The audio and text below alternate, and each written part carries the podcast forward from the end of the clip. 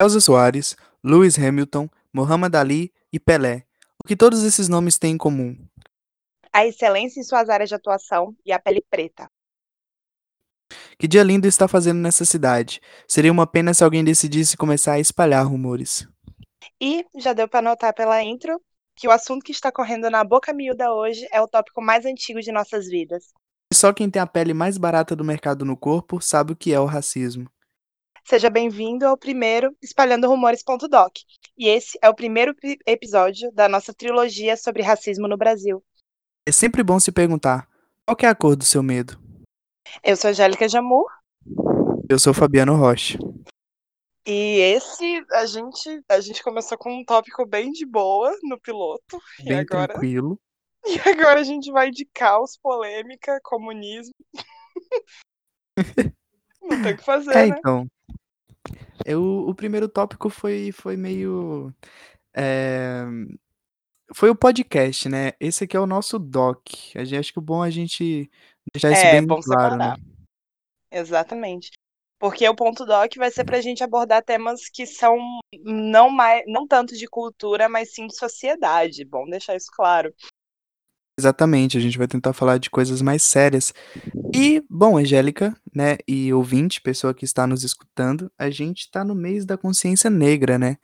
Na verdade, a gente está a poucos dias do dia que é comemorado oficialmente o Dia da Consciência Negra. Só deixando claro pro ouvinte que esse episódio está sendo gravado dia 18, dois dias antes, antivéspera de Dia da Consciência Negra. Eu queria perguntar o que, que você acha do dia, especificamente do Dia da Consciência Negra. Tipo, o que, que ele representa pra você pessoalmente? Tipo, o que, que você realmente pensa sobre ele como, como pessoa preta e tal? Cara, por muito tempo eu, eu tentei não ter uma opinião formada sobre, e isso me incomoda um pouco olhando em retrospecto. Porque não é o tipo de coisa que você, que você pode escolher não ter uma opinião, né?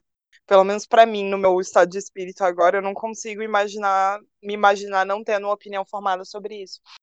Mas a, o Dia da Consciência Negra, pra mim, é, é bem ele é, ele é representativo de uma forma histórica, cultu tipo, sociocultural, mas pra mim é tipo, é que nem o Dia da Mulher pra mim. Vamos de, de polêmica direto.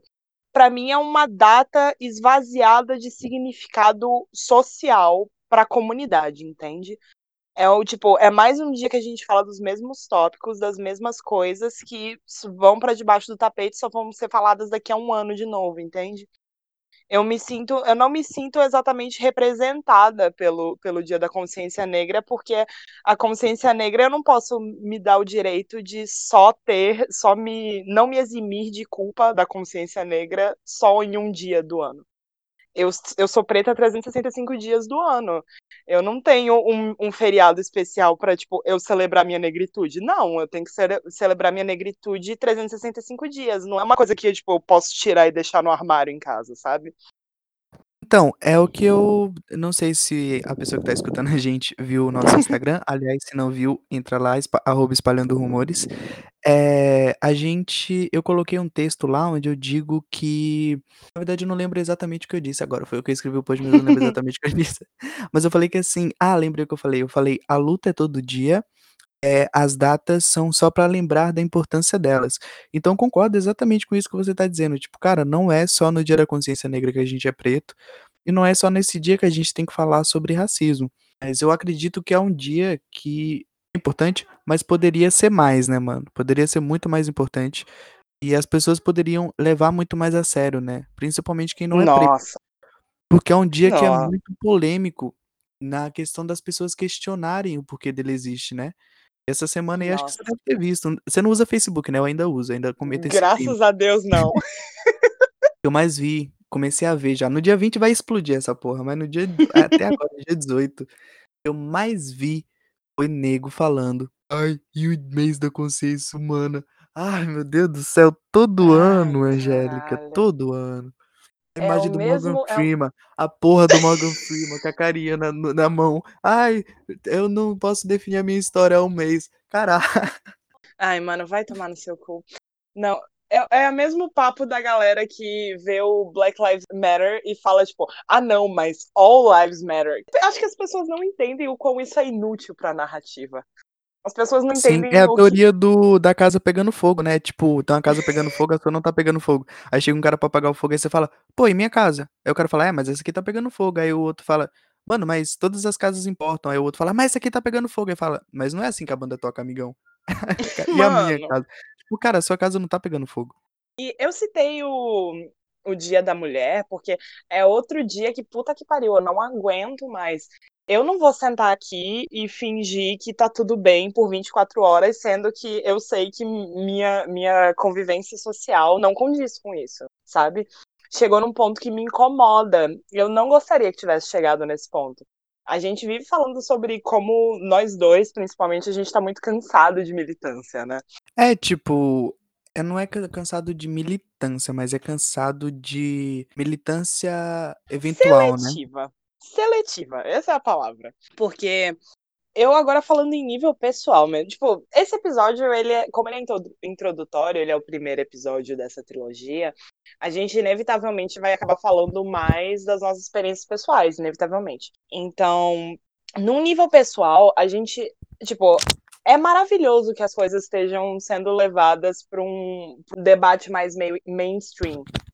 Porém, chegou a gente, pelo menos, na faixa de idade que a gente está, a gente já está muito cansado do, do, da discussão, porque, cara, a gente convive com isso há 20 anos. é difícil. São 20 consciências negras, né, cara? Exato.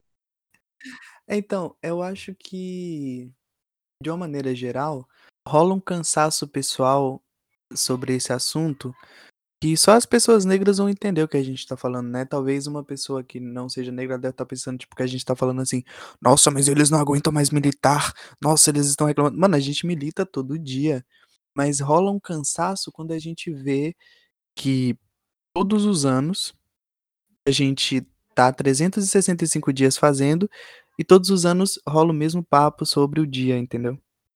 Exatamente, sabe? É exatamente isso. Eu, eu tô cansada de ter que lidar com as mesmas perguntas. Eu tava, eu realmente, tipo, tinha uma época que eu tava ansiosa para que a, a discussão evoluísse, sabe? Eu achava que era, ah, não, esse momento ele vai passar e a gente vai começar a discutir coisas mais importantes. Não, mano, a gente tá preso na, na mesma discussão sobre os mesmos tópicos há no mínimo uma década, o que é extremamente frustrante. A gente ainda tá sentado aqui falando. E o dia da consciência humana? Ai, é, o dia da, só tem um dia da mulher porque o resto do dia, dos dias são dos homens. Mano, a gente ainda tá num nível muito adolescente da, da conversa, sabe? É um dia muito. Eu iria mais, eu iria... não iria adolescente, eu iria infanto-juvenil. É aquele momento onde você ainda é infantil, porém você quer expor o seu pensamento infantil. Porque quando você é criança, você não expõe. Você é criança, você só é burrinho. Ah, criança, burrinha. Quando você é infanto-juvenil, você é burrinho, mas você quer expor. Então as pessoas elas querem expor, né, essa, essa, esse preconceito, porque é um preconceito. Porque quando a gente fala preconceito, a gente usa tanto essa palavra, mas a gente é, é bom separar ela, né? Pré e conceito, que é um conceito, uma ideia. Se você tem um preconceito, você não tem aquela ideia completamente, você não parou para ver aquilo, né, completamente. E essa questão, né, de é muito importante é, falar sobre essa coisa do porquê existe uma consciência negra. Porque tem gente que ainda não entendeu o porquê existir, né? E acabam colocando no mesmo pé de igualdade entre uma pessoa negra e uma pessoa não negra. Então a gente entra nessa coisa infanto-juvenil, né? Tipo, o cara, a gente fala em consciência negra, o cara vira e fala, ah, mas é consciência branca. Porque na cabeça dele, como ele tem um preconceito, ele não tem uma ideia, a ideia ele realmente não domina, ele domina um conceito que não é correto, né? Ele ele fica, ele coloca em pé de igualdade, ele não entende a importância. E a importância da consciência negra é justamente na própria palavra, né, na própria definição, conscientizar sobre o que é ser negro e qual o papel do negro na sociedade e quais os preconceitos ele sofre, mas também não só isso, mas também é conscientizar que existe algo além do preconceito quando a gente fala de preto, né? Que a gente não está falando só sobre racismo, a gente não está falando só sobre o sofrimento, É aquela coisa, né, eu não sou descendente de escravos, eu sou descendente de pessoas que foram escravizadas. A África não é só o o ponto de exportação de escravo, ela a África teve teve teve povos incríveis, né, o Egito é na África, eh, tem uma cultura, tem uma riqueza, e a gente na no dia da consciência negra seria supostamente e depois do mês também, né, acabou virando um mês, seria supostamente pra gente colocar tudo isso em perspectiva, porque justamente a gente não consegue perceber a riqueza, né, que os povos pretos trouxeram para o Brasil. Trouxeram muitas Sim. riquezas como os europeus trouxeram, e a gente fica, né, ah, pagando pau para o europeu, e e o preto a gente não consegue enxergar, por isso que a gente precisa de um mês, né, para explicar a importância do preto, pra de debater sobre o preto, e a gente não precisa de um mês pra debater a importância do branco, sacou? Porque a gente já Porque percebe o branco o tempo inteiro. Porque a importância do branco, literalmente, é o status quo, ponto. A gente não precisa discutir o que é padrão, porque o padrão a gente tá a gente sai na rua, a gente vê, é o que a gente precisa se adaptar. Quando a gente fala de consciência negra, especialmente falando da importância das pessoas negras, é porque numa é é interessantíssimo pra mim como o Brasil, com a maior quantidade de pessoas negras fora da África no mundo, não consegue compreender a importância e a relevância da própria comunidade preta pra sua sociedade. Tudo de de melhor que o Brasil tem de em nível de exportação, de pessoas, de inteligência, de excelência, nós estamos sempre falando de pessoas pretas eventualmente, cara. Isso é isso é inegável. A comunidade preta brasileira deu para o Brasil o seu melhor escritor, o seu melhor jogador de futebol, deu seus melhores cantores, deu deu tudo, deu tudo pra pra construção social dessa dessa sociedade. E em troca, a o Brasil dá para pra comunidade negra uma taxa 4 vezes maior de morte entre mulheres pretas do que mulheres brancas. Ele devolve violência policial, ele devolve uma taxa de desemprego 37% maior entre mulheres pretas com cabelo cacheado, porque cabelo cacheado não é considerado um cabelo profissional. Quando a gente fala de consciência negra, é pra entender que existe um sistema que foi calcado pra não permitir que pessoas negras tenham oportunidade. Ah, vamo a gente vai ter que falar sobre a abolição da escravatura, porque muita gente fala como se Princesa Isabel fosse uma grande heroína da huma da sociedade, como se fosse uma grande benfeitoria, mas nada vem do nada na história. Antes de ter acontecido a abolição da escravatura, foram feitas inúmeras inúmeras leis pra que se impedisse que o que o preto tivesse acesso à terra, a estudo digno, a uma geração de renda digna, e só só se libertou os escravos pretos porque eles que porque eles queriam mais consumidores para um mercado capitalista, cara. Nada se nada na história é feito pela comunidade preta pensando no bem dela, pelo menos não até até os últimos nos últimos 200 anos, não por benfeitoria, não por, eh, solidariedade, não, existem interesses. Então a gente precisa desse momento pra olhar a história em perspectiva, olhar de fora e entender o que que essa comunidade passou, por que que essa comunidade, apesar de ser uma maioria numérica, é uma minoria social, como é que a gente chegou nesse ponto da história. Eu achei muito muito bom, mano, você meteu o o negócio aí da Princesa Isabel. Cara, é mu é talvez essa seja uma das maiores injustiças que a história que o estudo da história como matéria, né, da da da grade curricular, eh, comete, porque coloca a Princesa Isabel cara, a história é que não tinha ninguém no palácio, ela tinha que assinar a lei, ela foi lá e assinou, tá ligado. Porque ela não também não era uma uma monarca em atividade, ela era princesa. Tipo assim, a gente sabe que príncipe e princesa não tem nenhum tipo de poder de fato. E aí, tipo, mano, tanto que a gente quando a gente foi fazer, né, os cartazes de divulgação, a gente foi pensar, né, em quem que a gente usar pra como imagem, eh, gráfica, né, de desse podcast, desse do doc, a gente eu escolhi colocar a Teresa de Benguela, né, que é pra dar uma justamente era esse o ponto, Andy, era dar o contraponto da Princesa Isabel. Que tipo assim, quem que leva o o a Os glória? louros, né, os louros. lou os que os quem louros de ter abolido a escravidão, é a menina branca, né, da da A monarquia, princesa. é é o branco salvador, o branco que escravizou, mas também é o branco que salvou, entendeu? E tipo, mano, Teresa de Benguela foi uma mina preta, uma mulher preta, né, e era casada com um chefe de quilombo e quando esse esse chefe de quilombo ele morreu, ela, eh, chefiou esse quilombo por anos, por décadas, né, e ela manteve ali, ela virou a rainha do quilombo, então ela por isso em 1750, né, enquanto essa menina ela não era nascida, ela ainda não tinha o cargo de princesa, ela já tinha uma mulher preta na luta, tá ligado? Já tinham outras mulheres, outras pessoas pretas na luta para acabar com a escravidão. Então é muito louco que a gente até hoje ainda olhe pra trás e pense: "Nossa, a princesa Isabel foi gente boa pra caralho, hein". Como se ela não tivesse escravo na casa dela. Como se ela não É. dormisse de noite com um escravo segurando um copo de água pra se ela acordar de noite com com sede, ela tinha aquele escravo pra dar água pra ela, que era uma pessoa preta. Então é muito é muito estranho. E também essa coisa da benevolência branca, né, como se a abolição da escrava da escravidão eh, o estado brasileiro branco tivesse dado para aqueles pretos algo. Na verdade não deu, a gente não sei nem se a gente precisa falar, né, o que aconteceu, porque acho que as pessoas sabem. Milhões de coisas aconteceram pelo próprio escravo, eh, pelo próprio esse mesmo estado que aboliu a escravidão, fez diversas coisas pra manter a escravidão ainda operante na prática, né. Então acho que esse é um dos tópicos também da consciência negra. Cara, a consciência da luta negra, de que hoje se a gente é livre, se a gente tá aqui falando, se a gente não tá numa fazenda, eh, catando algodão, é porque foi preto que lutou, foram os escravos que lutaram, os escravos não aceitaram a a escravidão. Os índios, né, que é muito importante falar também, acho que não é nosso local de fala, a gente não é indígena, mas eu acho que o índio também não eu acho não, o índio também não aceitou a escravidão, sabe, eles lutaram.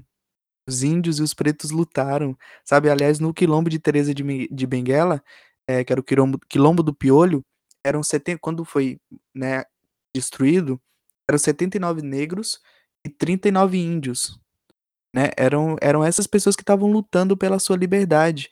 Então não é correto que a gente invisibilize eles, finja que eles não existam, e a gente coloque todo o mérito, todo o louro em quem estava escravizando eles, em quem estava ali, né, por acaso no palácio de boa, pai papai estava viajando, mamãe também: "Ai, vou assinar aqui e botar meu nome". É, é algo que se reflete até hoje em dia, assim. É um tópico que a gente vai ter que abordar, eu acho que é um ótimo momento pra gente falar disso, porque a gente partilha do mesmo ódio sobre esse tópico, que é, a gente mesmo quando existe a luta antirracista, a gente ainda tende a importar essa luta antirracista de outros lugares. Nossa, total, total, total. Nossa, esse momento esse momento é muito seu, eu sei que esse momento é muito seu, eu só tô introduzindo, porque eu sei que você vai você tem 2 horas de conteúdo pra falar desse tópico. Mas, Tem um mano episódio só pra eh, vai ser só eu, vou abrir, vou ficar 2 horas falando e vou postar, foda-se. É que nem o piloto, o piloto tem 2 horas e 15, foda-se, vocês que lutem Ninguém escutou. Aliás, Escutou você que sim. tá ouvindo o podcast agora, se se você escutou aquele piloto, você é um puta de um herói, cara. Se fosse dependesse de você, você nem teria ido para o ar, mas continuando, É, vamos continuando. seguir, porque a gente não quer que esse tenha 2 horas também, né. Pelo amor de Deus, porque sou eu que o edito, mas tudo bem. Quando a gente fala, às vezes, da até da luta antirracista, a gente tende a importar certos discursos. E isso é algo que passou a me incomodar, agora que eu percebo a mobilização para o Black Lives Matter, eu acho que foi a maior virada de chave que a gente teve na década, assim, sobre luta antirracista. Porém, é preciso entender que o racismo norte-americano não é não é estruturalmente igual que nem o racismo brasileiro. Não tem comparação sistemática do do racismo norte-americano com o racismo brasileiro. O racismo norte-americano, ele é muito mais institucionalizado, ele não é folclórico como o racismo brasileiro. O racismo brasileiro, ele tem um tom de cinismo, ele tem um tom de ironia, de sarcasmo, e ele é muito mais visual. O racismo norte-americano, ele é intrínseco, mas o Bra o Brasil, ele é um país continental, onde a miscigenação rolou solta, onde não existe como mensurar a, o conceito de negro e pardo que nem nos Estados Unidos. Porque o conceito de branco nos Estados Unidos é uma pessoa onde não tem miscigenação dentro da sua árvore genealógica por cinco gerações. Isso é impossível no Brasil. Isso é impossível. Então, é muito mais um, um, racismo, uma reação visual no Brasil do que uma, uma relação intrínseca à cultura como é nos, nos Estados Unidos. Então, partindo desse princípio em que o racismo não é o mesmo nos, nos Estados Unidos, não é o mesmo do Brasil, a gente não pode aplicar a mesma militância dos Estados Unidos no Brasil. Simples assim, não tem como, porque são questões diferentes. Sim, sim, você foi, nossa, você foi no ônus da questão. Sempre, eu sempre tenho medo de errar e falar anos, mas de qualquer forma, é o fundo, é a parte sensível de qualquer forma. É, justamente, não dá para aplicar os mesmos conceitos, não dá pra gente fingir que a gente tá num contexto parecido, né? Fico pensando sobre como isso gera confusão, né, de diversas maneiras no nosso movimento, na nossa maneira como seres individuais, como, como pretos individuais que somos, né? Apesar das pessoas verem a gente aquela coisa todo preto é igual, todo preto é primo, a gente, nós somos pessoas individuais, cara, nós somos, cada um tem um, né? Cada um, cada preto tem uma cara, cada preto tem uma história, mas acaba gerando em diversas pessoas uma confusão de qual ponto ir quando vai falar de racismo, né? Quando vai fazer a sua militância. Porque hoje em dia eu vejo muita gente indo em pontos que eu não sei se a gente deveria ir agora, sacou? Essa respirada é isso que eu penso. funda. Essa respirada pra escolher a palavra correta. É, é, mano, pra escolher a palavra correta pra ninguém achar que eu também tô aqui cagando regra, sacou? É só a minha opinião. Não, a gente, isso daqui a gente criou esse programa só pra poder cagar regra sem ninguém incomodar, né? Vamos mandar sim, real. Na verdade, a gente tá cagando regra sim, vai ser, todos os episódios vão ser a gente cagando regra. O primeiro Exato. foi a gente cagando regra sobre Fleetwood Mac, agora a gente vai cagar regra sobre racismo.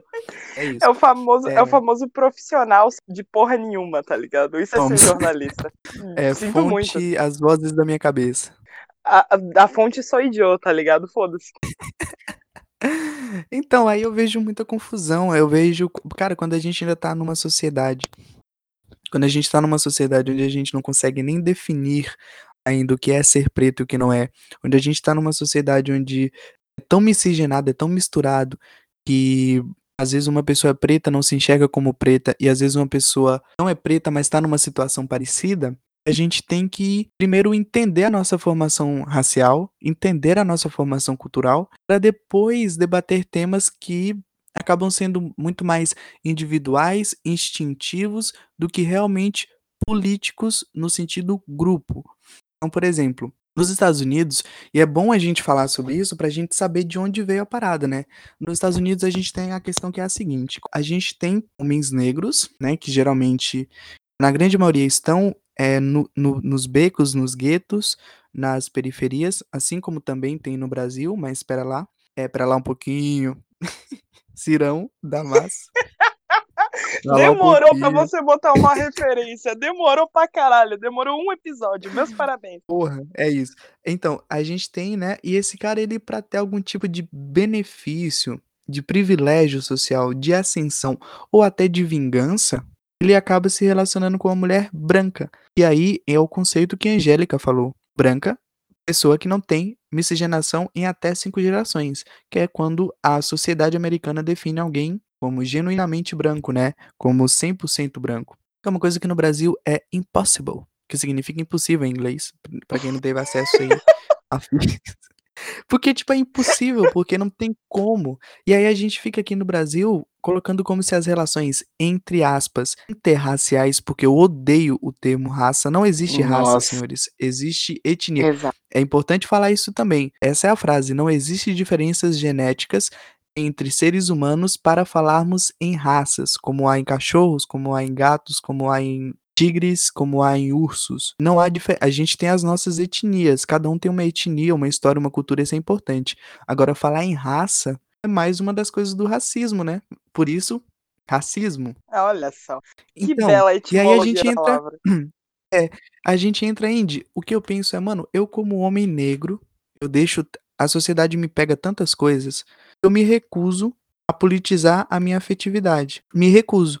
Eu entendo a importância Entendo, cara, e quando eu digo entendo, eu digo assim, a gente tem que debater o nosso padrão de beleza, a gente tem que debater como que o nosso gosto romântico, sexual e afetivo é moldado pela cultura, é moldado pela televisão, é moldado pela internet, pela propaganda, pelas coisas que a gente escuta. É importante que a gente desconstrua para que mais pessoas sejam abraçadas e para que a gente consiga olhar para as pessoas, para o maior, para o maior leque de pessoas, com olhar afetivo, com olhar romântico, com olhar sexual, entendeu? É importante para evitar que muitas pessoas acabem não tendo possibilidade de viver algo porque elas simplesmente não estão dentro do padrão, não só não desejado, mas não estão dentro do padrão que as pessoas têm coragem de explorar dessas três maneiras que eu falei. Eu, isso é muito importante. O problema é quando você está na sua vida pessoal e você não e você fica se prendendo de ficar com alguém ou de se apaixonar por alguém por causa da etnia daquela pessoa. Pior ainda, quando uma pessoa de fora ela te julga por isso. Esses dias eu vi uma, uma rapper, o nome dela é Ebony, eu não sei se você conhece ela. Foi a minha amiga Rafaela Furlan que me apresentou ela, aliás, a, a Rafa, certeza que tá ouvindo isso. Ela tava, tipo, super empolgada. Eu, eu, aliás, a gente vai até botar aí no, no final desse episódio, eu vou colocar algumas, alguns tópicos que alguns amigos mandaram para mim é, sobre pra gente falar sobre, Andy. E a Rafa me mandou, e foi ela quem me apresentou essa rapper, a Ebony. Ela assumiu recentemente um relacionamento e o namorado dela é tem pele clara. O namorado dela é um branco no Brasil. preto na Europa, preto nos Estados Unidos, porém branco no Brasil. Puta que pariu. É um... Ele tem pele clara e as pessoas começaram a atacar ela. E aí o que eu deixo para terminar aqui minha fala, para deixar você falar um pouquinho também é qual autoridade qualquer pessoa, qualquer pessoa tem para julgar uma mulher preta por ela estar sendo amada e por ela estar amando alguém? Qual autoridade que uma pessoa tem, qualquer pessoa nessa sociedade tem vai virar pro, pro integrante do grupo mais atingido, atacado e violentado pela estrutura e julgar ela por uma questão dessa. Tipo, quem, quem pode fazer isso? Na minha opinião, ninguém. Olha, cara, quando a gente chega na discussão sobre é, padrões de beleza, relacionamentos interpessoais, é aí que fica complicado, porque todo mundo acha que tem, um, tem uma opinião formada sobre e pode meter a mão em cumbuca quando vai falar sobre. E isso me incomoda profundamente. Eu acho que a gente tá focando. A gente não, que a gente não se mete nessa porra, né? Mas eu acho que par parte da comunidade preta brasileira se importa demais com assuntos que não, não são da nossa valia. O que, que, eu quero dizer com isso? Eu, como pessoa preta militante, com militância na rua, eu não vou desperdiçar o meu tempo me preocupando com as relações interpessoais de outra pessoa preta. Porque, sinceramente, foda-se. sinceramente, não tô. É foda-se, é... pega quem você quiser, caralho. Exato, cara. Eu tenho outros problemas infinitamente maiores a serem discutidos do que se fulaninho comer uma branca ou uma preta, mano. Eu, tenho coisa, eu tenho problemas muito maiores do que isso. Eu tenho que me preocupar com o, com o fato de que a cada 11 minutos uma mulher é estuprada. Eu tenho que me preocupar com o fato de que 36% das mulheres que são mortas por feminicídio são mulheres pretas. Eu tenho que me importar com o fato de que não existem mulheres pretas em locais em, em cargos de chefia. Eu tenho outros problemas maiores que não podem esperar. E isso é o que me incomoda, o despender de energia com coisas que são, para o grande escopo do cosmos, inúteis. Isso é o que me incomoda profundamente. Quando a gente vai falar de relações interpessoais e sobre padrões de beleza, aí é que fica interessante o tópico e aí é algo real, realmente relevante e importante para a discussão. Por quê? Você já me viu falando isso mil vezes. Existe gente bonita e existe gente branca. Tem gente branca que só é considerada bonita porque é branca, cara. Você, você, você pode falar com total tranquilidade. E existe também uma fetichização do corpo preto. Você sabe muito bem que tem algo de errado quando o Justin Bieber é considerado um homem bonito, sendo branco, e para você ser um homem preto bonito, você tem que ser o Michael B. Jordan, tá ligado? Foi exatamente o que eu postei no meu status do Zap hoje, irmão. O racismo começa quando o Shawn Mendes é gato perfeito. E para você ser um preto bonito, você tem que ser o Michael B. Jordan, que é inalcançável. Cara, galera, o Michael B. Jordan é inalcançável. Ele é um misto de genética boa e dinheiro. O cara é milionário. Dinheiro pra caralho. E talento, o cara é extremamente talentoso. Não vamos e aqui treinado também pelo só... Rock Balboa também. Pois é. Tipo, mano, o cara é extremamente... Ele... Então, enfim, o foco não é nem desmerecer o Michael B. Jordan. tá ligado? Muito, muito pelo contrário. Não, o cara é Mas é, foda. colo é, é colocar como, como essa questão é, é importante, porém de outra maneira. E aí, cara, eu fui, pra falar sobre esse tema, eu fui ler coisas e coisas. Eu vi o um vídeo de um menino, que eu nem gosto muito dele. Eu vou falar o nome dele aqui, porque ele, eu não vou atacar o preto no podcast, tá ligado? Mas eu não gosto muito das coisas que ele fala, não. Acho ele meio, meio cirandeiro e tal. Mas aí eu vi um vídeo dele onde ele falou assim: "Cara, a gente julga tanto um preto quando ele namora uma mulher branca, uma mulher branca, uma mulher preta quando namora um homem branco, mas a gente não julga, por exemplo, o Leonardo DiCaprio, que todas as namoradas dele são brancas. Tipo, a gente acaba colocando mais um peso em cima da pessoa preta, que é, nossa, você tá namorando uma pessoa branca? Caramba, você tá contribuindo pro racismo, hein? Como se é uma pessoa ruim. É mais um peso para você carregar, né? É, é tipo você ser excluído dentro da sua própria comunidade, porque Sim, você, mano. seu relacionamento interpessoal, ele não corresponde com a agenda da comunidade, né? Que coisa bizarra. Com um purismo, com um purismo. Cara, hoje em dia a gente tem nego usando o termo light skin. Tipo, ah, vai tomar esses, dias eu vi uma, esses dias eu vi um amigo meu postando é, que o filho dele ia ser light skin. Eu fiquei tipo, cara, você tá no. Eu fiquei, eu fiquei um pouco assustado de ver alguém usando esse termo, tipo, dessa maneira, sabe? Tipo, caramba, se preocupando tanto com o tom da pele do filho dele. Tipo, você quer que seu filho seja ultra retinto, e se ele não for ultra retinto, ele é. Você tem que destacar que ele não é ultra retinto. Caramba, você, você sabe que você tá no Brasil? Você sabe que ele vai sofrer racismo da mesma forma? Cara, eu fiquei meio assustado. Eu fiquei meio assustado. Mas enfim. Tipo, não que esse meu amigo ele seja, não, foi só o post dele, entendeu? Ele é um cara mais ligado nessa questão de palmitagem do que eu. ele é mais Nossa. crítico, ele é mais adepto a me criticar por isso. Tô falando de como há um discurso, há uma ascensão desse discurso. Mas enfim, e aí eu e Andy estávamos conversando, querido ouvinte, que a gente tava, antes de entrar no podcast, a gente ficou falando várias merda. E aí a Andy virou, no meio das merdas que ela tava falando, ela virou pra mim e falou: Você lembra a primeira vez que você sofreu racismo? Eu não me recordo. Mas ela disse que se recorda, eu acho que é bom ela contar aí pra, pra gente qual, quando foi a primeira vez, até porque eu também não sei, né? Cara, eu tinha o quê? Uh, 10 para 11 anos de idade. E eu sempre tive me mudando muito, porque eu não sou natural do Recife, eu sou natural do Rio de Janeiro. Minha família se mudou para cá. E a gente nunca, a gente nunca teve uma residência fixa por mais de cinco anos, então a gente sempre vivia se mudando. E a gente se mudou para uma casa lá na cidade universitária, cu do mundo, perto da BR. Você que é de Recife sabe, é perto da UFPE. Eu me mudei, a gente morava, era um prédio caixão, sabe? Um daqueles prédios caixões que, tipo, você sabe que daqui a 30 anos ele vai desabar. E a gente morava, ele era um prédio de quatro, três andares, e a gente morava no último andar, e no térreo morava um garotinho que regulava de idade comigo. E assim que eu me mudei, eu fiquei super animada, né? Nossa, vou ter um vizinho da minha idade, vai poder brincar comigo, da hora. É, assim que a, que a gente chegou, ele tava do lado de fora, então, tipo, foi criança sempre assim, né? Criança se junta para brincar e meio que foda-se. E ele me chamou para ir na casa dele, ver os brinquedos, ver o quarto dele, foi massa. No mesmo dia, assim, tipo, questão de horas, a mãe dele, eu fui apresentada à mãe dele, e, tipo, legal, eu, é, a minha família que vai morar no terceiro andar, aí acabei de chegar e tal.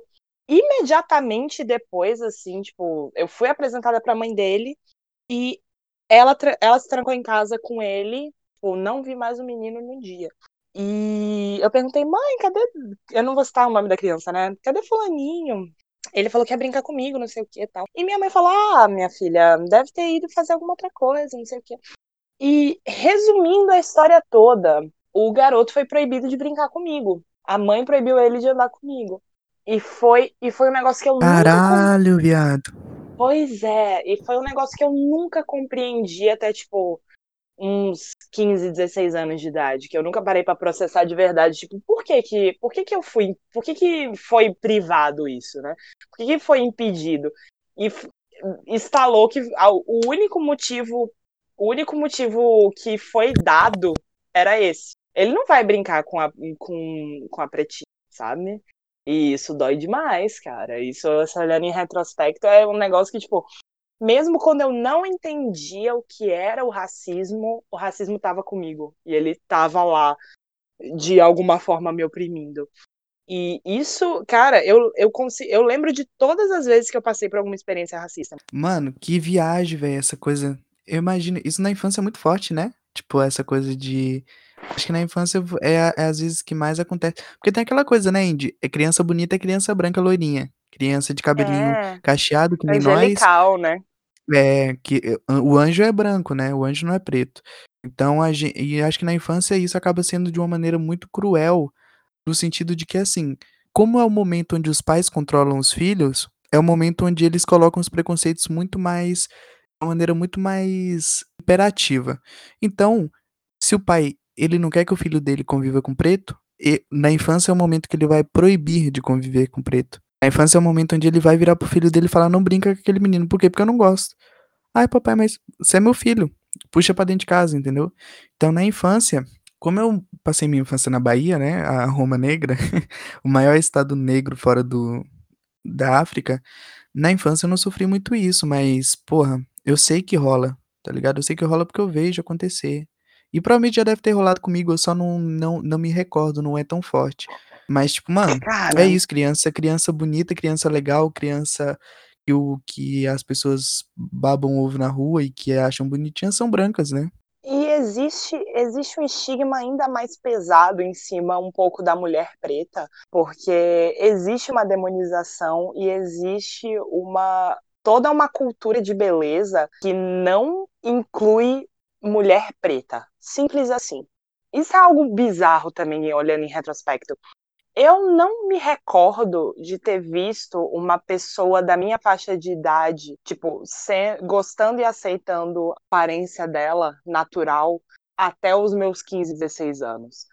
Eu não me recordava de andar na rua e ver, Pode tipo, crer. Cara, eu aliás eu vou até parecida comigo. As minhas primas todas, com exceção de uma, tem essas minhas 2 primas que elas são são pretas, né, e elas passavam cara, era absurdo, eu lembro quando elas iam pra Bahia, né, todo mundo ia lá pra casa, porque eu morava com a minha avó na mesma casa, a gente morava todo mundo na mesma casa, e aí os filhos da minha avó que já moravam em São Paulo sempre iam passar férias lá e tudo mais, todo ano tinha gente lá. E quando elas iam, eu ficava assustado da quantidade de produto que elas usavam no cabelo, pra manter o cabelo liso, ou para mimetizar um cabelo liso, já que não ficava liso, ficava aquele negócio esquisito, né. E era chapinha todo dia, usavam gel para o cabelo ficar com aparência de branca, com uma aparência de liso. E cara, essas minhas 2 primas aceitaram os cachos dela, né, aliás esse termo, né, aceitaram os cachos. E cara, elas estão muito mais lindas, Carol e Natália, se vocês estiverem ouvindo isso, vocês 2 estão muito mais lindas agora, tipo a Natália, cara, ela ficou ela tá muito linda, tá ligado.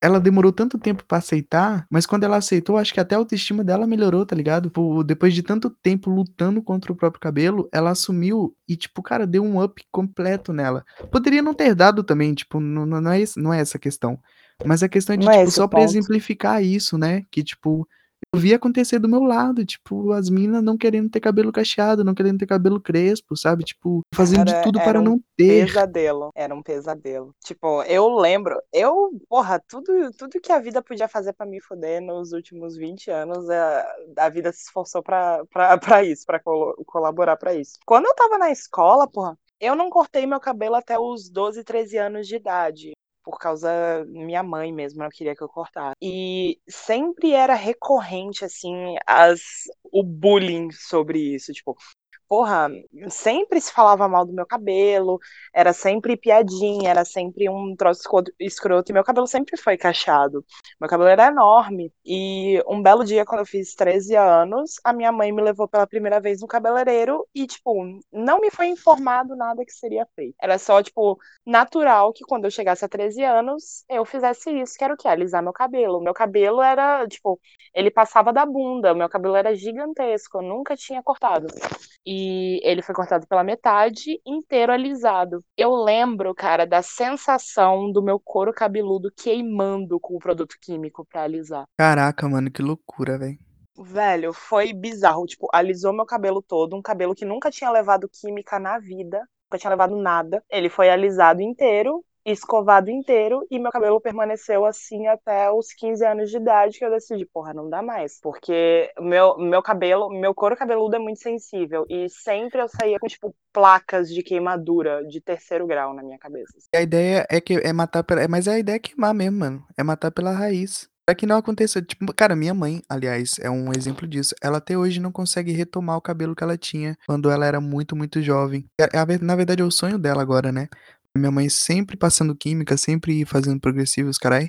E agora ela vive falando, nossa, como eu queria meu cabelo de volta e tal. E ela não consegue, porque justamente isso aí, né? Tipo, tanta Quando é química no couro prolongado. cabeludo. Mano, Uhum. ela não teve essa fase dos 15 anos de se tocar, tá ligado? Ela veio se tocar de que o cabelo dela era muito mais bonito quando ela era quando ela tinha 8 anos, agora com 40. Só que agora com 40, Caraca, ela já tem 4 décadas de progressiva, de química. enfim, de química de um modo geral, pra não ter o cabelo. Como que vai ter o cabelo agora? Não tem como. Sacou? E essa E destruição, isso, é- isso é até cultural quando a gente pode falar disso, porque é, isso é uma descaracterização da, da própria cultura. Por que que, novamente, por que que temos que falar da consciência preta? Porque isso, isso é uma destruição da nossa cultura desde sempre. sim, uma Por destruição que... da identidade. Você destrói a identidade da Exato. pessoa, você vira pra ela e fala: "Você não pode ser assim". Só que é inevitável, cara, porque a menos que você seja o Michael Jackson e tenha um vitiligo galopante que vai destruir a pigmentação da sua pele, você não vai deixar de ser preto, porra. Jamais. E o Michael E Jackson nem branco, nem com a pele branca ele deixou de ser preto, porque ele falava em toda entrevista: "Eu sou um afro-americano e não adianta dizer que eu não sou, eu só tô com a pigmentação quebra eh, destruída, mas eu sou exato. preto, eu sou afro-americano". E tipo, cara, se você nasceu preto, você vai morrer preto, isso não não tem que ser uma batalha interna, pessoal, diária. A gente tem que, na verdade, fazer com que isso não seja, porque já é uma batalha social, pelo menos que seja que não seja uma batalha pessoal, né. Exato, porque isso é algo que vai se demorar muito a alcançar um, um ganho real, porque isso são milênios de desconstrução da identidade da autoestima negra, cara. Por que, que as estátuas egípcias chegavam com, com os narizes quebrados nos, nos museus europeus? Ninguém fala sobre isso. É porque os vendedores de, de, de antiguidades eles quebravam os narizes para não mostrar que eram narizes largos de homens pretos, de mulheres pretas, para descaracterizar, para você não ter a prova histórica de quem realmente construiu aquele, aquelas, aqueles impérios enormes, aquelas grandes construções, não se ter uma, uma prova de que eram pessoas negras. É um negócio que me deixa puta da vida. Para pra pensar sobre isso, cara. Ninguém nesse mundo sentaria para criar uma teoria da conspiração sobre alienígenas construírem pirâmides se as pirâmides fossem construídas na Europa. Mano, Sem ninguém zoeira. ninguém ninguém questiona a porra dos templos gregos. Ninguém Exato. questiona a porra tipo, óbvio que tem uma diferença de histórica.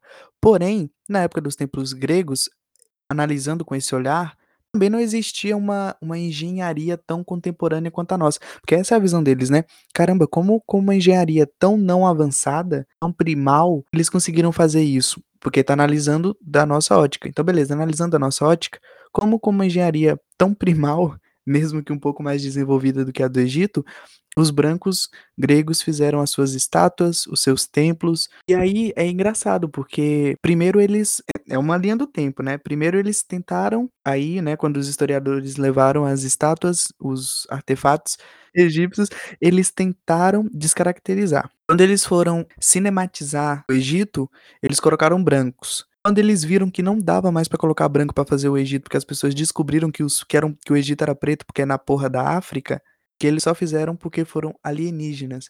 Então, assim, é uma ideia de não admitir que os povos negros foram grandiosos antes dos brancos, porque o Egito foi grandioso antes da Europa. Isso, isso é um bagulho, isso é um, isso é um negócio que fica realmente, que quando eu paro para refletir, eu realmente fico bolada sobre.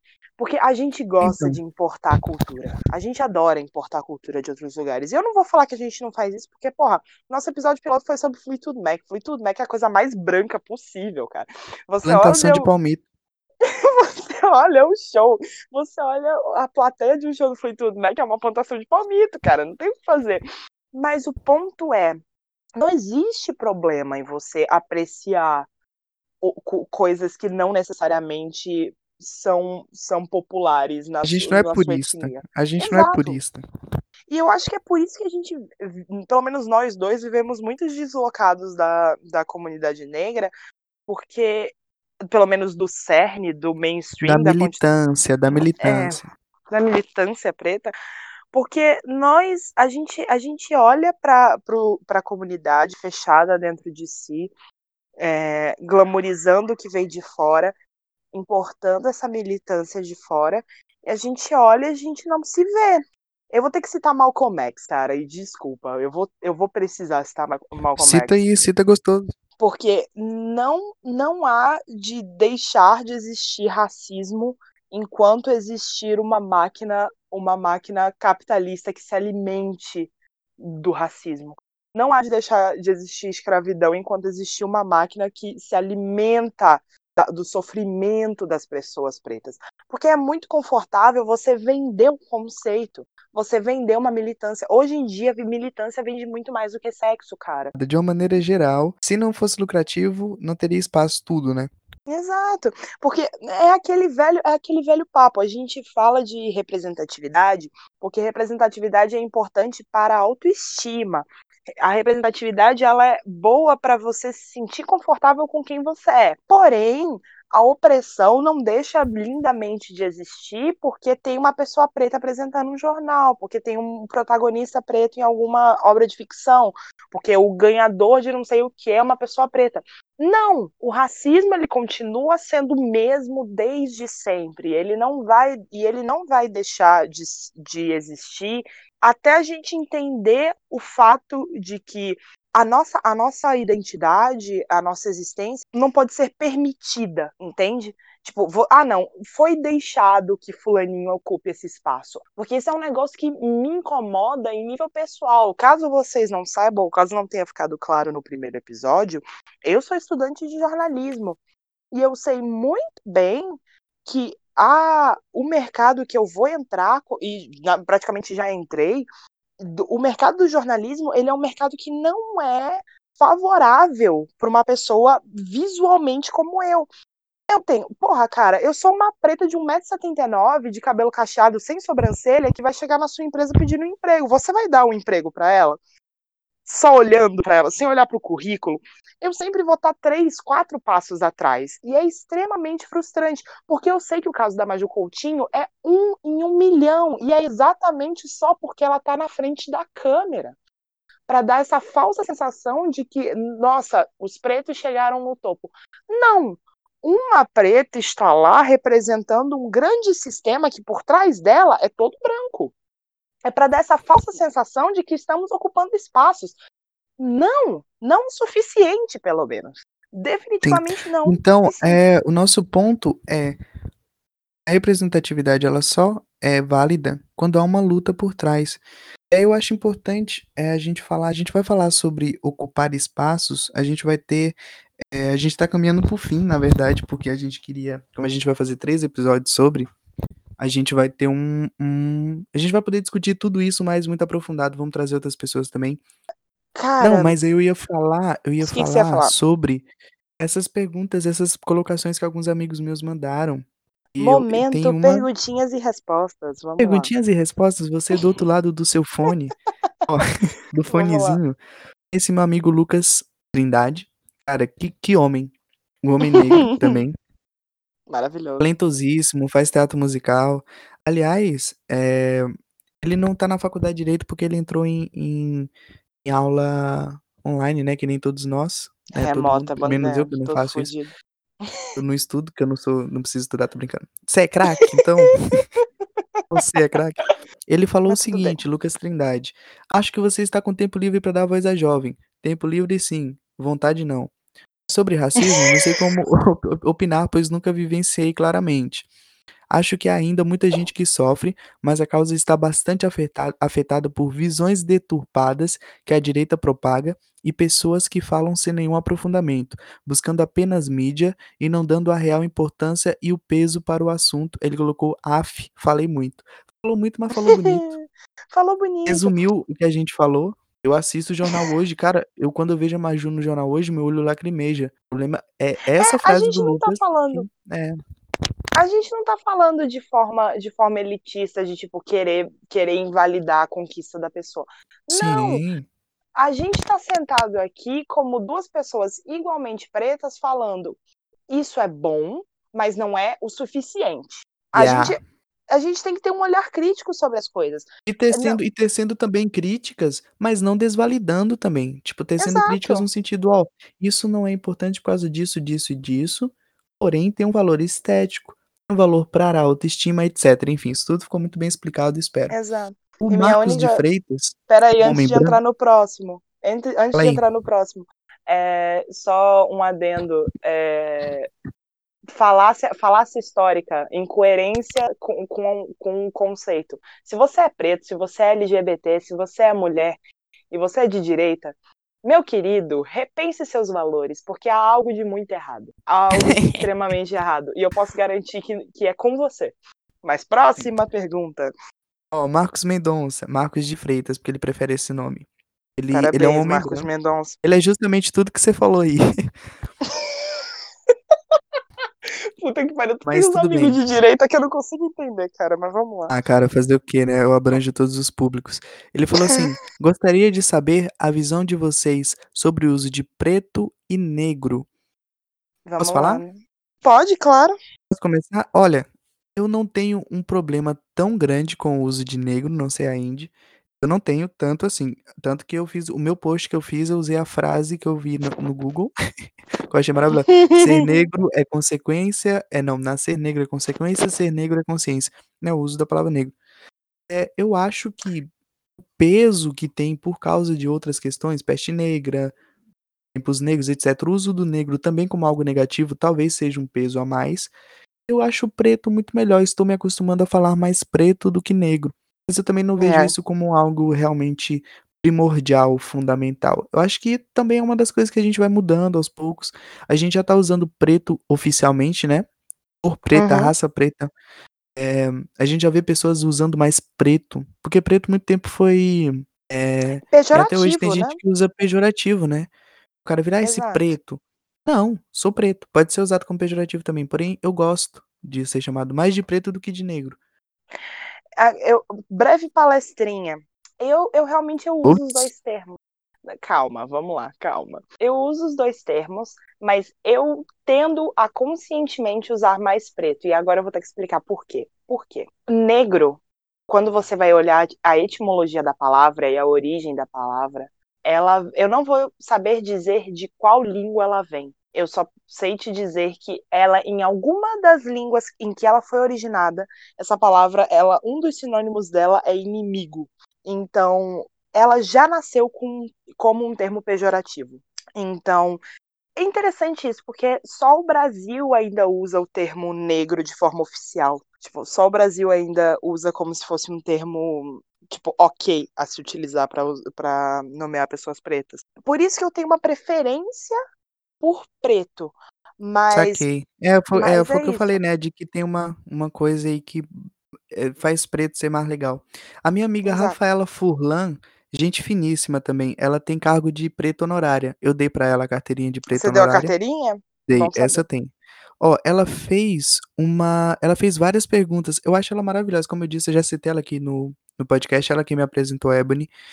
É, ela é maravilhosa, mano. E ela fez uma pergunta. Falou assim: pra você Uhum. saber se você é negro, você tem que ver se você já sofreu algum preconceito na vida. E se for Não. assim, não é uma forma muito desumana de medir a sua etnicidade? E, é, Vamos lá. Rafa, não ouça de Jamila Ribeiro quando ela fala sobre isso. Puta que me pariu, vamos lá, né? O meu ponto é, não. Eu tenho um extremo problema sobre qualquer identidade que a validação dessa identidade venha pelo sofrimento. Eu tenho um extremo problema com isso. Porque isso é um problema também na comunidade LGBT. Isso também é um problema na comunidade feminista. E é um problema que agora tem se tornado maior na comunidade, na comunidade preta, mas não tão grande quanto nas outras duas comunidades que eu citei. A resposta simples e plana que eu tenho para você é não. O seu, o seu sofrimento ele não mede o, a, sua, a sua negritude ou o seu local de fala como pessoa LGBT ou o seu local de fala como mulher feminista. Sim, não O mede. meu- É. Não, de forma alguma. Óbvio meu- que assim, é, a gente não tá negando que pessoas. Meu Deus, fiz main, main interrupting, pode continuar aí, completa. Puta que pariu, bom demais. Mas assim, o que eu ia falar, é só para concluir, é que meu ponto é: a gente não pode querer validar ou invalidar a identidade de alguém pelo sofrimento dela. Isso daqui não é uma competição. Isso daqui, isso daqui não é uma competição para quem é mais vítima. Isso não é uma competição para quem tem mais sofrimento. Se a, gente, se a gente ficar nessa discussão de pormenores, como sempre, a gente nunca vai focar no problema real. E por isso que a gente fala mal de Jamila Ribeiro. fala dela, por favor. Cara, Jamila Ribeiro, para quem não sabe, é uma escritora maravilhosa. Ela é uma baita de uma escritora. Ela uhum. tem um trabalho muito importante, né, no feminismos plurais. Ela é uma pessoa que dá espaço para muita gente. Então eu espero que pessoas que conheçam a Djamila Ribeiro entendam exatamente o que eu vou falar. Ela recentemente é, fez isso que a Rafa perguntou se pode acontecer. Ela mediu a etnicidade, né, esse termo provavelmente criado pela Rafa, de alguém, de uma mulher, pela quantidade de melanina no corpo dela. Foi com uma menina chamada Letícia Parks, né, a Preta Parks. É uma mulher muito Sim. importante preta que tá na luta, ela tá na luta assim, da rua, sabe? Ela é uma mulher que a gente vê ela na rua, militância ativa. Ela saiu candidata recentemente em, em chapa coletiva. Ela é foda essa mina. E a, e a Djamila Ribeiro com o seu o seu aparato midiático e aí entendam como quiser o que eu tô dizendo, aparato midiático com a sua é. máquina, com a máquina que ela tem por trás dela, com seu contatinho com Vera Magalhães, chegou na Roda Viva e falou assim: aquela Clarinha, aquela mulatinha, se referindo à preta que teve um problema com ela quando antes ela a chamou de Clarinha de turbante. Então, Vamos assim, lá. e ela tava querendo falar isso, que por ela ser clarinha, ela não entendia de preconceito, ela não podia falar sobre ser preta. Não ou, existe ou... isso.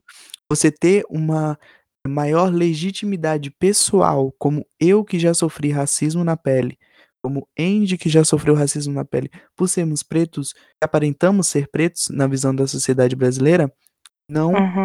exclui aquele outro preto que tem a pele mais clara. Ele tá no mesmo, ele tá no, na mesma na mesma situação.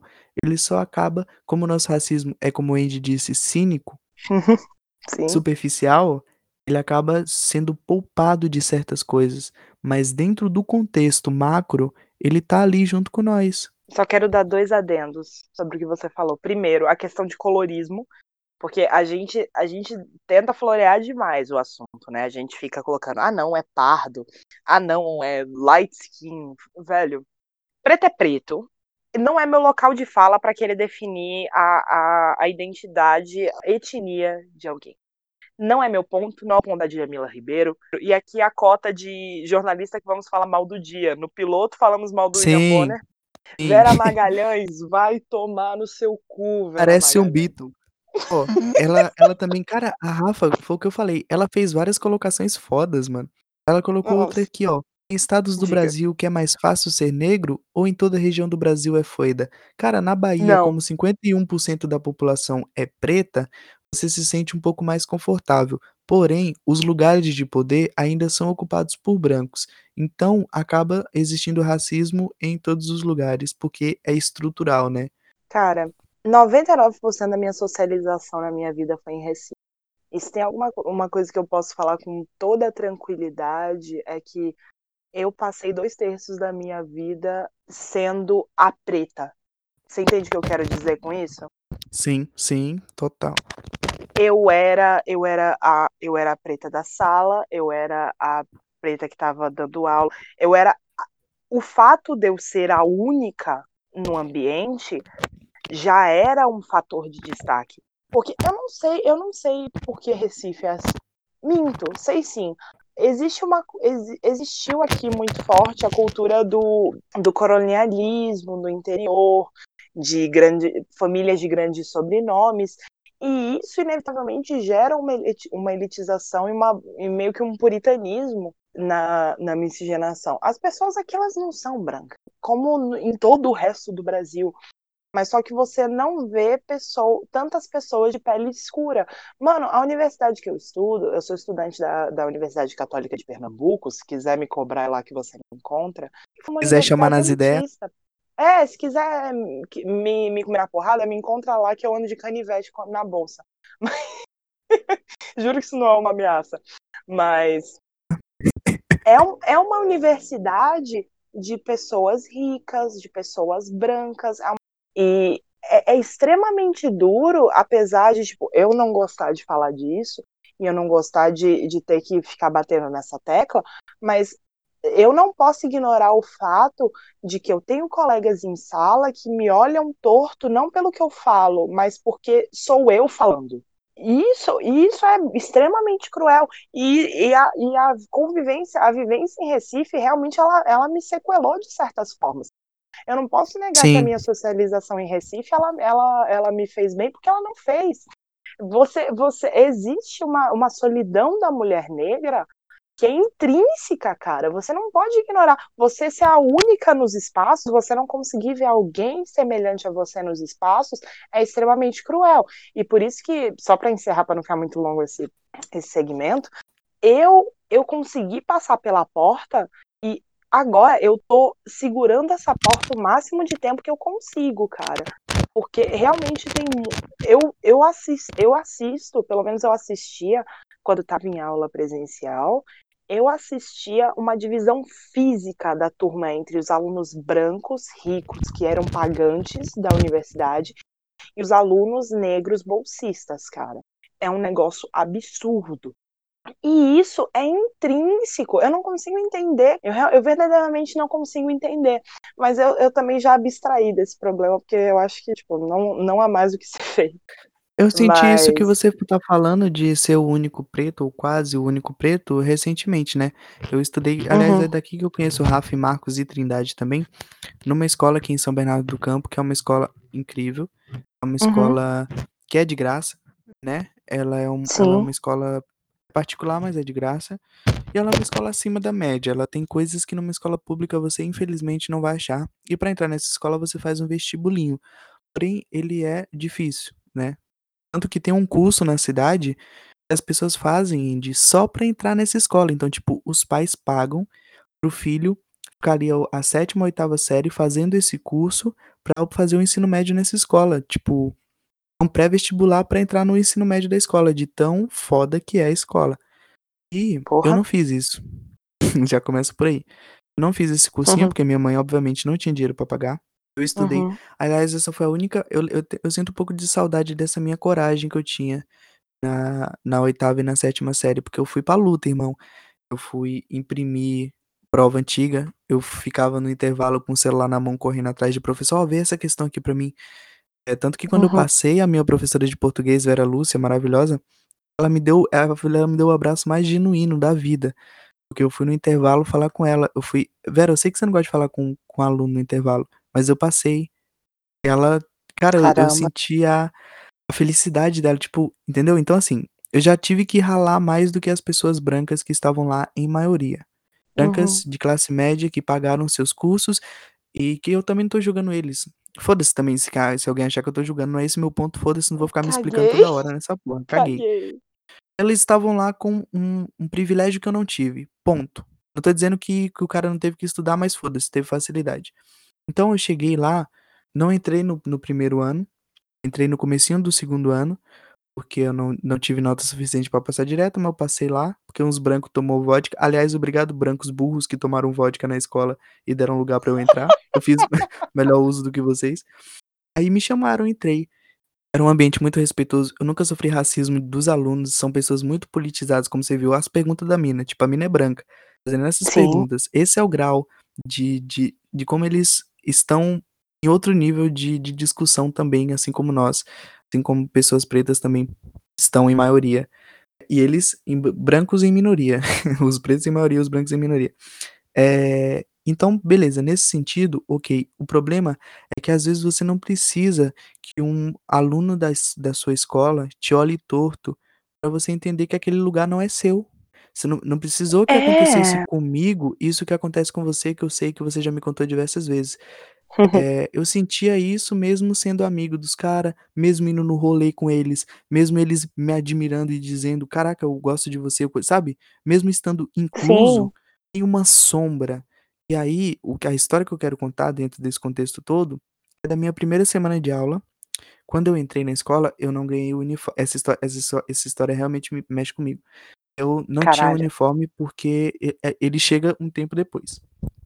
E aí eh, eu estava só com a camisa, porque era obrigatório. Nesse dia estava frio, eu estava com a camisa da escola, né, do, do uniforme, mas eu estava com o resto da roupa normal, calça jeans, etc, e com uma blusa por cima. Eu estava entrando na escola. Essa escola, ela, como ela é muito grande, ela tem uma parte da frente que é livre acesso entre aspas. Ninguém entra lá, tá? Porque como é uma escola Uhum. que todo mundo sabe que aquilo é uma escola, ninguém entra lá, tipo, não tem gente aleatória: "Ah, eu vou entrar aqui", não não pode. Só entram pessoas que sabem que podem entrar, então já começa por aí. A própria existência da escola proíbe que pessoas que não estudam, ou que trabalham, ou que têm algo para fazer lá, entrem. Beleza, eh, tem essa primeira parte, e aí lá em cima, lá na frente, tem a portaria, que só entram pessoas que têm o crachá, né, que é uma catraca.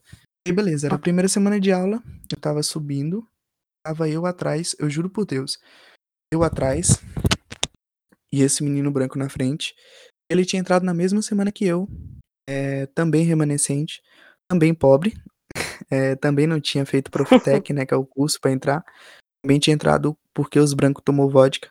Ele estava indo na frente, no mesmo contexto que eu, aluno novo, que ainda não tinha um uniforme completo, subindo pra estudar. Ele passou direto, pra catraca. Quando eu virei pra entrar na escola, quando eu entrei na escola, o guarda gritou lá do lado, do outro lado: "Ê!", sabe aquele aquela coisa: "Ê, você, você!". Eu estava de fone, eu não escutei, ele gritou mais alto. Aí eu, né, percebi que era comigo, tirei o o fone, falei: "Oi, bom dia, tudo bem? Que que você tá fazendo aqui?". Eu falei: "Eu sou aluno". Ele falou: "Por que que você não tá com uniforme?". Eu falei: "Porque eu sou aluno novo". E aí foi a hora que eu abri a Puta jaqueta e merda. mostrei, eu mostrei a uniforme. Mostrei pra ele, eu falei aí ele: "Beleza, pode subir". Ficou me olhando meio torto. E ali eu não assimilei bem, só que quando eu subi, eu percebi que o que esse menino ele estava na minha frente, ele tinha passado junto comigo. Não aconteceu nada com ele. Ninguém questionou por que que ele estava ocupando aquele espaço, por que que ele estava entrando na melhor escola da cidade, porque ele é branco. Porque é quê? Pra para as É pessoas o que estão lá, aquele lugar pra ele É o é é o que natural. é o natural. Pra mim não, pra mim tem que ser questionado. Por que que eu, pretinho, com a minha com minha com meu jeans que não era de marca, a minha blusa que não era de marca, por que que eu estava ocupando aquele espaço, entende? E as pessoas sempre viram e dizem: "Por que que mas isso pode ser uma coisa de de segurança". Cara, eu sei que uma Mas é um pessoa sistema de segurança que só só acha estranho uma pessoa preta. Exato, esse é meu ponto. Se eu fosse uma pessoa que eu não não não pudesse estar na escola, primeiro, quando eu chegasse na catraca, alguns metros dali, eu não ia conseguir passar. Se você sabe que você tá se você é segurança de um lugar, que você sabe que as pessoas não entram, você sabe que quem entra é aluno. E outra, não precisa nem ser essa questão filosófica de assimilação de contexto. Eu chegando na catraca, não tendo meu nome lá, não tendo a minha carteirinha, aí sim: "Que que você tá fazendo aqui? Por que que você tá aqui? Você não é aluno". A mim, não teve nem o benefício da dúvida. Não teve nem o benefício de, Cara talvez, eu ser uma pessoa que estava entrando num lugar que eu não devia estar, estar ali por engano ou estar ali pra fazer alguma coisa de ruim contra as pessoas. Ao menino que estava na minha frente, branco, teve. A Mano ele, ele pôde, talvez, subir lá e não ser aluno, não ter o nome cadastrado, ali por engano, como se houvesse a possibilidade de alguém entrar ali por engano. A mim nem isso. E que eu tô tecendo uma crítica à escola? Não, como eu falei, maravilhosa. É que isso, tudo que a gente tá falando aqui, é tão enraizado e é tão acima de nós e acima de todo mundo, que até em lugares onde você se sente incluso e você se sente respeitado, você sofre isso, sacou? Por mais incluso que eu estivesse, eu acho que essa sensação de primeira semana, de que eu não devia estar ali, me acompanhou pelos 2 anos que eu permaneci, porque até hoje eu penso, tipo: "Caralho, eu não vou fazer disso uma terapia não, é político o meu discurso". Eu penso: "Caralho, será que eu devia ter entrado ali?". Todos os dias, tipo: "Caralho, tem tanta gente inteligente que tá aqui, mas porra, se eu estava ali, eu era inteligente. Eu posso não saber matemática básica, eu posso não saber física básica, não sei, Porra, mas até eu, eu né. mas eu compensei em alguma coisa, eu compensei em português, eu compensei em história, eu compensei em redação, eu compensei no raio que eu parta. Eu merecia estar ali". E hoje eu olho pra trás e eu penso: "Caralho, Fabiano, por que que você não se sentiu mais parte daquilo? Por que que você não legitimou a sua própria existência naquele lugar", sabe? E eu Cara sei que eu sei que que tipo, mano, eu fiz o que eu pude. Mas é isso, eh, você não precisa não estar incluso, não precisa sofrer o que a Andy sofreu, o que ela sofre de explícito. Você só Mano precisa de um cara olhando pra você e dizendo: "Que que você tá fazendo aqui?", pra que você fique o tempo todo pensando: "Por que que eu tô aqui?". É, o racismo sistêmico ele não precisa chegar com com um cacetete e dar na sua cabeça, É, não é às vezes necessário. às vezes é só um olhar, e e é engraçado porque eu eu achava que era esquizofrenia minha, mas eu já conversei com diversos amigos pretos, mano, a gente desenvolve naturalmente um um sistema de perceber quando alguém tá sendo racista contigo, te olhando com racismo, sacou? Não sei se você tem isso, eu tenho. Porra, tenho pra caralho. Meu amigo, é é foda, porque isso esse é um troço bem cruel, assim, e tipo, é um negócio que eu realmente, por muito tempo, não gostava de falar sobre, porque realmente mexe com coisas que a gente não são sentimentos ruins mesmo. É, mas a E gente tem que falar, né, a gente tem que falar. É, quando quando a gente fala de, tipo, ocupar espaços, não tem como você, como uma pessoa negra, você sentar e você falar disso sem falar das da constante síndrome de impostor que acaba te seguindo pelos lugares. Porque é sempre aquela aquela aquele aquela pulguinha atrás da orelha de tipo: "Eu realmente devia estar aqui? Por que que por que que tal coisa tá acontecendo? Por que que tal coisa tá acontecendo?". E isso realmente foi muito cruel nos primeiros 4 períodos da minha universidade, eu não vou te enganar não, Sim. porque era era um negócio que me perseguia, cara, porque eu eu era bolsista, eu ainda sou Mas pra bolsista mim também, Andy, pra mim também, vaga Sim. remanescente, preto, Sim. eh, aquela coisa, eh, não não ser certinho, ser baiano, sabe, tudo isso É. persegue a gente pra caralho, mano, e nego não entende, nego acha que é frescura, mano, não é fres se fosse Mano frescura, saía, se fosse frescura não não não ia Exato, atrapalhava. cara. E e e é algo que, tipo, eu eu sou eu sou infinitamente grata pelos meus amigos, são pessoas extremamente compreensivas, também, que mano. têm a têm a cabeça aberta pra diálogo e têm têm vontade de aprender, sabe. Mas eu sei que tem certas experiências, eu nunca vou conseguir sentar com eles e explicar pra eles qual é a sensação que eu tenho quando uma das um dos meus colegas me olha com nojo enquanto eu tô falando, porque só eu sei o que que é essa sensação e só eu vou saber reconhecer quando isso acontece de novo.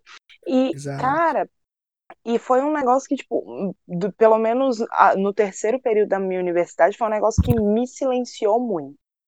E e olhando em retrospecto agora eu fico puta com isso, que eu cheguei num ponto de esgotamento mental que eu sentei num não conscientemente, mas eu sentei e depois eu parei de falar, cara. Você sabe que eu sou uma pessoa que falo pra caralho, e eu sempre imagino, mano.